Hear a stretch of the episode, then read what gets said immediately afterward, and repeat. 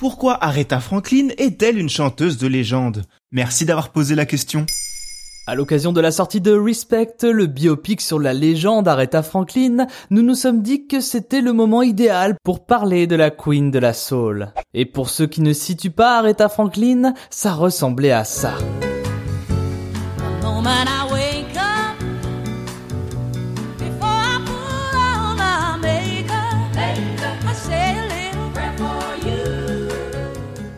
Mais pourquoi l'appelle-t-on la reine de la soul vous l'avez entendu, Aretha Franklin, c'est avant tout une voix, dans la tradition du gospel, puisqu'elle a découvert le chant dans l'église baptiste de Détroit, dans laquelle son père était pasteur. Et cette voix puissante a évolué au fil de sa carrière. Aretha Franklin aura touché à de nombreux styles, allant du jazz à la soul en passant par le rhythm and blues. Elle est aussi considérée en tant que telle pour sa carrière imposante. 50 ans d'activité ornée de plus de 20 albums, classés au top 10 des meilleures ventes au monde au moment de leur sortie. Elle a également obtenu 18 Grammy Awards pour sa musique et a écoulé plus d'une douzaine de millions de singles. Mais c'est à partir de sa reprise de Respect en 1967, tube interplanétaire, qu'on lui affuble le surnom de Reine de la Soul.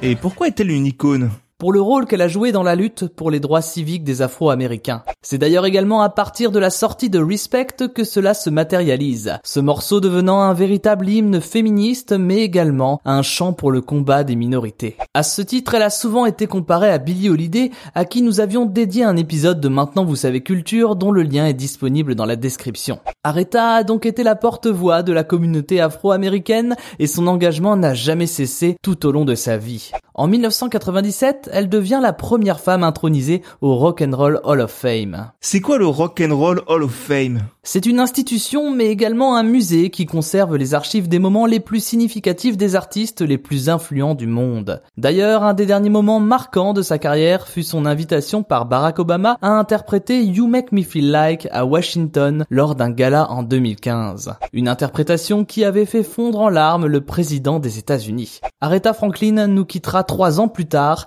et restera une artiste qui aura autant compté pour l'industrie musicale que pour l'avancée des droits civiques de sa communauté. Une communauté qu'elle n'a jamais lâchée, gardant toujours en mémoire son enfance dans le ghetto de Détroit. Car comme elle l'a déclaré, être la reine n'est pas une question de chant, être une diva n'est pas une question de chant, c'est une question de serviabilité envers sa communauté. Maintenant, vous savez. Merci d'avoir posé la question. En moins de 3 minutes, nous répondons à votre question. Que voulez-vous savoir? Posez vos questions en commentaire sur les plateformes audio et sur le compte Twitter de Maintenant, vous savez.